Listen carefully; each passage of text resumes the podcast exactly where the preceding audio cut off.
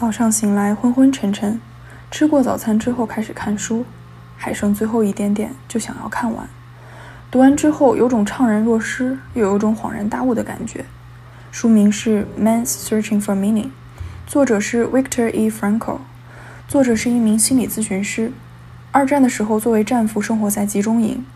整本书分为两个部分，第一部分回忆了作者在集中营里的生活。但是重点不是放在讲述集中营里泯灭人性和惨无人道的生活，更多的是从作者作为心理学家的角度的观察和感受。第二部分讲了作者独创的 Longo Therapy 疗法。整本书从叙述和理论都在探讨和试图回答人生的意义是什么这个话题。作者对于人生的意义这个问题的回答主要集中在两点：第一点就是世界上没有统一的给所有人一样的人生意义。每个人的人生意义都不同，都需要自己找寻和定义。第二点是说，人即使受到外在事物的约束，但还是可以尽最大的可能做自我的选择。人在面对不同境遇的选择和决定，是人至上的自由。集中营中，有人会选择苟延残喘，但也有人会将自己的尊严保持到生命的最后一刻。从学科的角度来讲，作者的很多发现和理论放到现在的时代，已不再是多么的超前和新颖。但让人敬佩的是，作者在当时自己所处的年代和环境，结合自己的经历，得出了具有普世价值的观点和思想。其对于人生意义问题的回答，永远都不会过时。Logotherapy 本身就是帮助人找寻自己人生意义的一个疗法，和作者所处时代的传统疗法不同。他更重视的是来访者对于自己故事的讲述，自己使命的寻寻找和定义。同时，作者也反对把人的复杂性理性化、科学化，试图用不同的学科来解答人复杂的心理问题。人是不可预测的，也是不可定义的。这本书读一遍是不足以完全提炼所有的思想的。我只是想尽快把我第一时间的感受记录下来。首先就是我对于每个人都有不同的人生意义，需要每个人自己来找寻和定义这件事情，通过书中的阐述进一步得到了肯定。我想人是从很小的时候就开始，至少对于我来说是混混沌沌还涉世未深的时候，就开始了对于世界和人生意义的探索。小时候受家庭和社会环境、影视文化等影响，我还是坚信人生的意义是有一个标准答案的，比如奉献祖国。孝顺父母、飞黄腾达之类，那时候其实人不容易迷茫，因为有自己相信的答案。后来进入高中的时候，从之前实践为主的学习方式，过渡到学术学习为主的学习和认知方式，对于意义这件事情的先前观点开始受到质疑和挑战。那时候人也不容易迷茫，因为有高考嘛。开个玩笑，我的意思是说，长远的人生意义被转化成为了短时间的阶段性目标，因为。目标的存在让自己短时间内回避了对于长远意义这个问题的回答，注意力也集中在完成眼前这个阶段性目标上。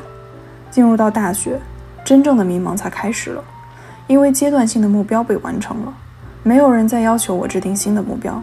习惯了被安排要求的自己，一下子不习惯要开始自己做安排和决定了。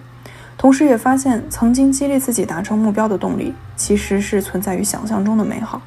而当真正进入原本想象的未来当中的时候，发现似乎不是那么一回事儿。于是我经历了长时间的迷茫加摸索，但当时我形成了一个执念，就是不能浪费时间，所以我也没有虚度光阴，反而是开始跳出校园和书本，积极的参与社会实践，结交朋友，和不同的人对话。那是一个思维快速扩展的阶段，所以对于未来的未知和迷茫。会让我一直偶尔消沉，但因为底线是不能浪费时间，所以非常积极的生活和体验。但形成的另外一个问题就是，因为不能容忍浪费时间，所以对于计划有很强的执念，对于当下正在做的事情得失心很重，以至于很多时候不能专注和享受当下，而且习惯不给自己的生活留一点点的空隙，总是排得满满当当。现在想来，应该是对于找寻确定意义的执念。和还没有找到的焦虑的一种体现。这种计划和执行的状态一直持续到我来多伦多的第三年。在此之前，我也是一路用自己的焦虑给自己快马加鞭，让自己完成申请、体验留学生活、毕业找到工作，直到我毕业了，我工作了，我失恋了，我开始发现，好像自己之前一直在折腾，可是这折腾让我不快乐、不平静、不满足。当然，这里我想说，人生不同阶段的客观的境遇肯定是会影响心境的。如果我还在求生存、求温饱，那焦虑是必然存在的。可以说，境遇和心境是相辅相成的关系。境遇变了，经济独立了，生活质量提高了，心境也会变平和。而保持心境的平和，任何境遇也会得到善待。所以，回顾我自己找寻生活意义的历程，再结合这本书。这就是为什么我会恍然大悟和怅然若失的原因了，因为我成长到今天的心境是通过那么多的摸索和历练，到头来才知道，原来不是意义先于存在，而是存在先于意义。曾经以为有标准答案的意义，其实只是我的执念，而其实不存在的是我的那些执念又催生了陪伴我的那些焦虑，而我又想起了刺猬的歌，人生本不该如此。成长的过程就是生活的真相在你眼前一幕幕揭开，而真相背后又是无数的找寻，无止境。所以我并没有失望，而是充满了希望。我可以用动态的眼光看待自己的生命和成长，也放下了那个存在固定意义的执念，也坦然接受生活是找寻意义的过程。即使这个意义到生命尽头的那一天，也不会完全展开在我的面前。于是我会专注和享受每一个当下和瞬间，那些用文字无法传递的，只有自知和用心体会的无数的动人的瞬间。回到这本书，作者说，因为意义的无数可能性，也给予了人定义自己意义的可能。这种无限的可能不应当成为人的负担，而是人的个人意志、生而为人、至上自由的最好的体现。除了对于意义本身是什么的讨论。